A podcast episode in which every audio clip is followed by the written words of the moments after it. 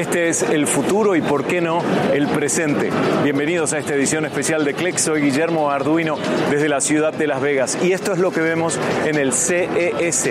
Durante los próximos 30 minutos, innovación y novedades tecnológicas. Acompáñenos.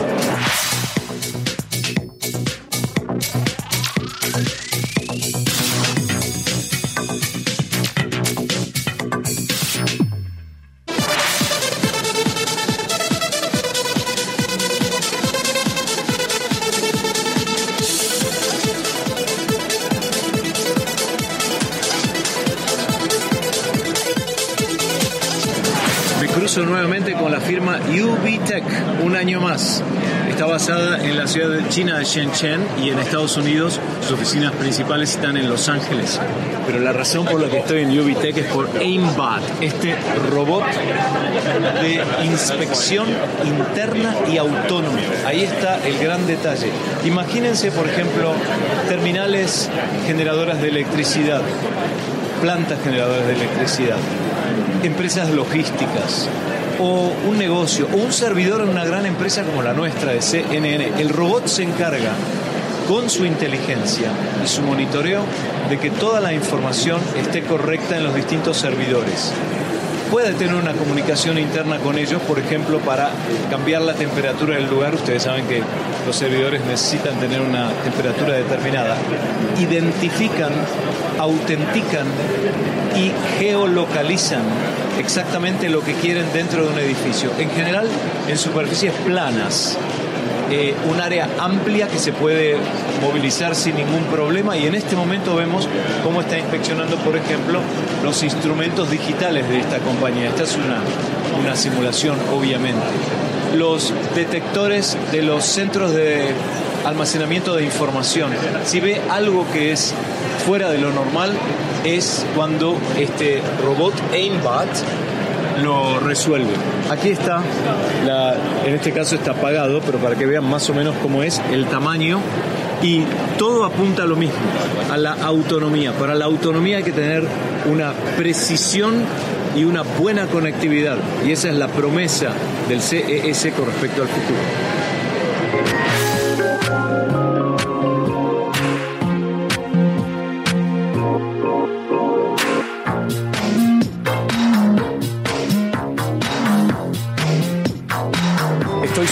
En una Well. Es una silla de ruedas moderna, muy intuitiva, con muchos, muchas características muy interesantes. Yo no tengo ninguna experiencia con sillas de ruedas, sin embargo, fue tan intuitiva la forma de usarlo que me resultó muy muy fácil. Voy a ver cómo manejo el tema del tránsito porque veo que hay bastante gente, pero voy a pasar. Fíjense que la velocidad se puede controlar. Tengo un joystick aquí a mi derecha que me permite girar hacia allí o para el otro lado, voy a enfocar particularmente en las ruedas, porque como ven, estas ruedas son multidireccionales, tienen unos anillos que giran de acuerdo con el movimiento que yo le quiero dar, tracción hacia, hacia un costado o hacia el otro. Por supuesto, con el joystick puedo manejarlo hacia atrás también y la velocidad la puedo eh, decidir de acuerdo con el tipo de suelo, de terreno que tengo. En este caso lo tengo en 4, puedo ir hasta 5 millas por hora. Este, por supuesto, por cuestiones de seguridad no lo hago aquí. Pero bueno, les quiero mostrar qué pasa si la persona que utiliza esta silla dedicada para el que tiene desafíos físicos no la puede manejar. A través de una aplicación y un teléfono sí se puede hacer y se los voy a mostrar. Ven que yo no estoy operándola en absoluto. Ahí se ve la, la silla, ven cómo la está manejando una persona por mí, aunque la podría usar también yo a través de la aplicación. No la estoy usando porque la aplicación se encarga de la dirección de esta silla de ruedas que se llama Will, que tiene un costo de 5 mil dólares y que es otra de las novedades inteligentes de este CES 2020.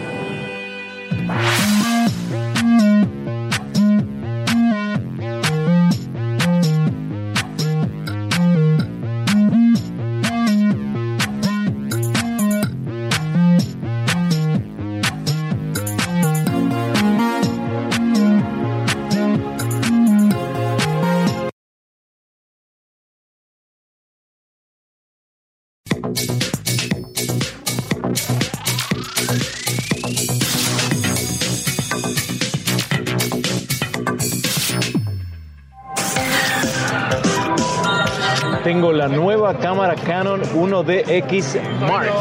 Esta es la novedad que presenta Canon en el CES 2020. Y Genaro nos acompaña para darnos los detalles de esta cámara aparentemente muy profesional, ¿no? Sí, sí, es nuestra cámara más potente que tenemos en nuestra línea ya, es nuestra cámara más nueva. Lo que te beneficia tiene 20 megapíxeles, puede grabar hasta 20 fotos por segundo o la pantalla. También puede grabar hasta 5.5K video RAW a la memoria carta CF Express. ¿Quién es el usuario, la persona que estaría en una cámara como esta? Variedades, muchas veces va a ser personas que trabajan en noticias, en deportes, todos los lentes blancos y negros al lado de un partido de fútbol van a utilizar ese tipo de cámara por la velocidad que puede grabar las imágenes. Lo que compramos es el cuerpo de la cámara y una memoria. El zoom no viene incluido. No, no, no. So, el primer amante de cámaras que vamos a empezar a vender el próximo mes en febrero va a ser para 6.499 y va a venir con una carta y carta, de carta gratis con la cámara. Pero no viene con lente. 6.500 dólares el precio. Evidentemente es de uso mayormente profesional. ¿Qué lo diferencia esta cámara del modelo anterior presentado para el mismo usuario? Para el fotógrafo la cosa más eh, mejor va a ser que puede grabar las fotos más rápido, los 20 fotos por segundo, y también el autofoco trabaja 40 veces con más velocidad que antes por un nuevo procesador que instalamos. Wow, mira. Si quieren ver la velocidad que puede abrir la obturación, déjenme sacar el lente muy rápido. Claro. Cambiar. Aquí pone ver la velocidad. Wow, es impresionante. Y puedes grabar hasta 500 mil fotos y todavía le cubrimos el warranty. 500 mil fotos para cubiertas por la garantía. Sí. Aquí lo ven, 6.500 dólares entonces, la nueva 1DX Mark de Canon, siempre presente en el CES. Gracias, Genaro.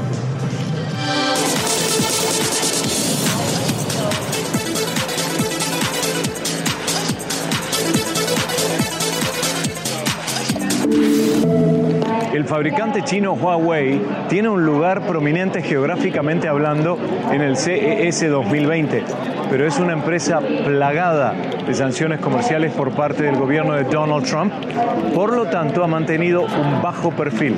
No hay productos nuevos que destaquemos en este año de Huawei, al menos acá en el CES 2020. Prometen que en Barcelona en el mes de febrero, el Mobile World Congress, habrá novedades. Sí tienen los mismos productos con bastante éxito en el mercado para presentar el P30 Pro Smartphone ya existente, el Mate X plegable, tabletas y wearables. Es una presencia nuevamente con bajo perfil, pero aquí en el CES 2020 en la ciudad de Las Vegas.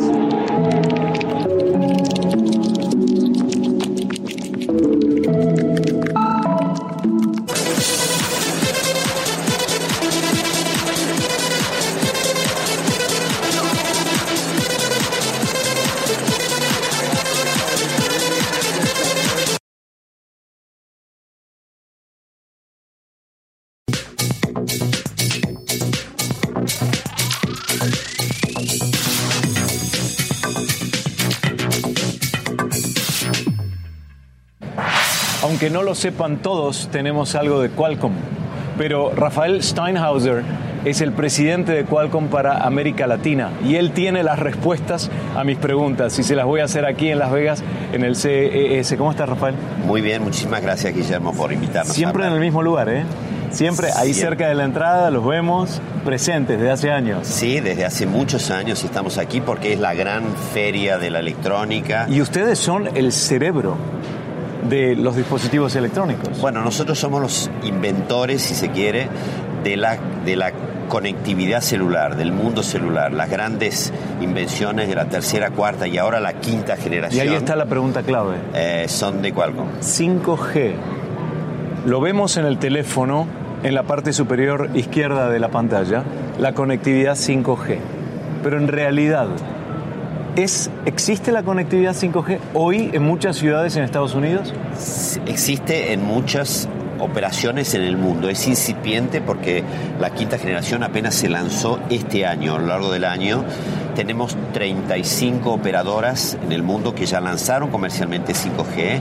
Tenemos una serie, más de 100 teléfonos diferentes que están siendo vendidos o construidos y tenemos más o menos 350 operadoras en el mundo que están preparándose para lanzar el 5G. ¿Mayormente dónde? Me imagino Corea del Sur, Japón, Europa. Sí, tenemos operadores en Corea.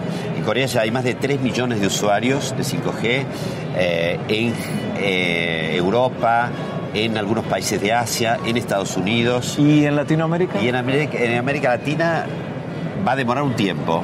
Estamos ¿Cuánto tiempo? atrasados.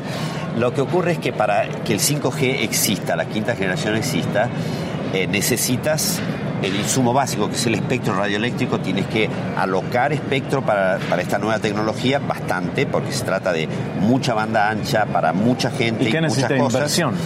Luego necesitas licitar el espectro, luego necesitas montar las redes y luego necesitas abrir el, servicio. Y estamos apenas en el primer paso. En los países están decidiendo apenas ahora qué pedazos del espectro le vamos a asignar al 5G.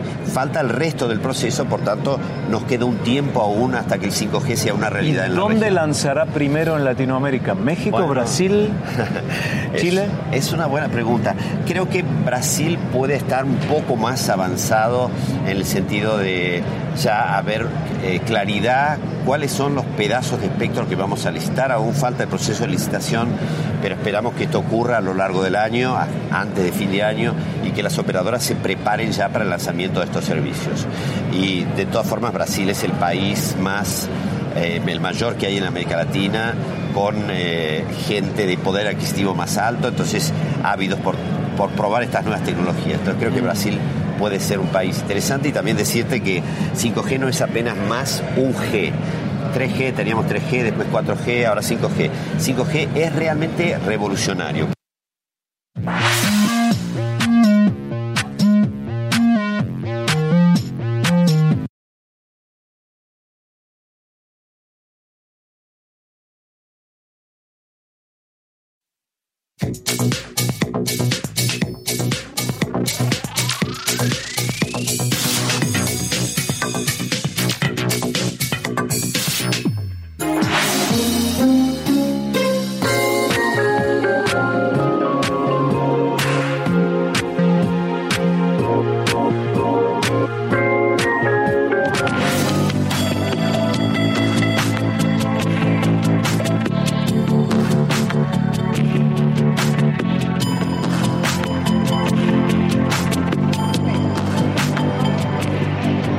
LG presenta los aparatos empotrables de la cocina built-in.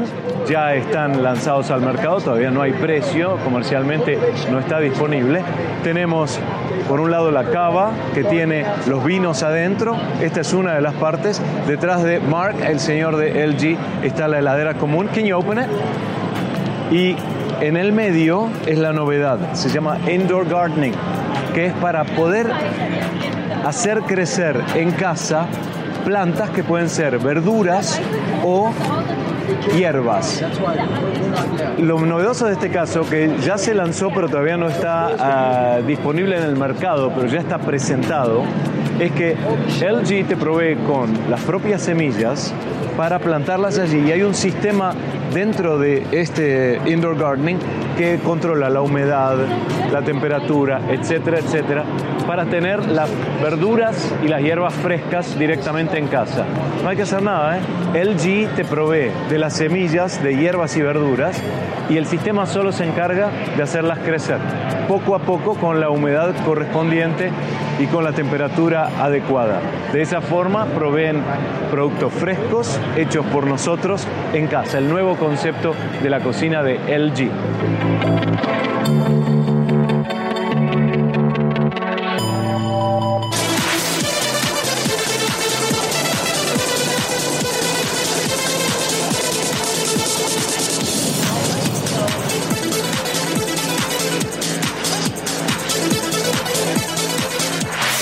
Estoy parado al lado de una rueda, créase o no. Estamos en el stand de John Deere. Reconocen el nombre, ¿no? Plantaciones, haciendas, campos, tractores. Y este es un tractor aplicador. Fíjense el tamaño, impresionante.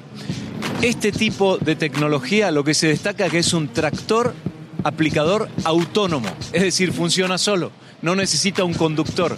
Ya vamos a hablar de los detalles, pero imagínense una hacienda o una estancia de 2.000 hectáreas o 5.000 acres aproximadamente. Para ello la podemos usar. Julián Sánchez nos acompaña, él es director de exactamente cuál es tu posición. Director de Precisión de Agricultura. Precisión de Agricultura, de eso se trata, ¿no? Porque la precisión es lo que define una mayor ganancia y un mejor desempeño de una estancia. Exacto, cada, cada gota de fertilizante o de herbicida tiene que caer precisamente en la planta o en la maleza que, que está, en la que estamos tratando. Lo primero que me llama la atención a mí es el tamaño. Yo, yo crecí yendo al campo y nunca vi un tractor de semejante magnitud. Sí, es, es tremendo. La, solamente la, el, el, boom eh, mide 36 metros de punta a punta. Pero no solamente es el tamaño, con el tamaño viene inteligencia. Yo diría que es uno de los vehículos más inteligentes en el mundo que tenemos aquí. El aspecto más importante es que es autónomo, no necesita un conductor. ¿Se programa? ¿Cómo funciona? Exacto, usa, usa GPS y usa cámaras para guiarse entre el campo y tiene una precisión de menos de 2 centímetros. Esa precisión de manejar un vehículo de, este tamaño con, con, una precisión de menos de un centímetro, de dos centímetros, se necesita ese tipo de tecnología un, operador humano lo puede hacer de pronto por media hora, pero la concentración que se necesita es imposible mantenerla por 12, 13, 14 horas de operación. Entonces, esa precisión para, para ayudarle al humano, al operador humano, eh, a, adquirir ese tipo de precisión es importante. La pregunta final tiene que ver con el brazo, ¿cómo se llama este brazo? le decimos el boom. El boom porque tiene cabezas, cabezales, que evidentemente a partir de ahí es que se eh, espolvorea o se, se hace un spray del herbicida y el agua, ¿de qué más? Exacto, eh, herbicidia, agua y fertilizantes salen por esas boquillas. Entonces hay 97 unidades en este boom que mide 36 metros. Cada una de esas boquillas tiene un computador que la controla separadamente. Entonces la idea es que si, la, si, la, si el vehículo está pasando por encima de un riachuelo o de un laguito, las boquillas que pasan por encima de esas partes del campo que no necesitan herbicidas, fertilizantes, se apagan automáticamente. El campo en muchos países es la actividad más importante. Estamos hablando desde el punto de vista del mantenimiento, la agricultura, etcétera, etcétera. John Deere es una empresa que ¿cuántos años lleva trabajando en el campo? Eh, desde 1837 fuimos fundados, entonces más de 175 años hemos estado dedicados a generar tecnología que le ayuda al agricultor a mejor trabajar su campo, a mejor cuidar sus, sus, sus plantas. ¿Quién no la reconoce? Gracias, Julián. Muchas gracias. Vehículos autónomos cada vez más. Decía al principio que este es un encuentro con el futuro, tal vez es con el presente. Gracias por acompañarnos en esta edición especial de CLEX desde el CES en la ciudad de Las Vegas. Hasta el próximo año.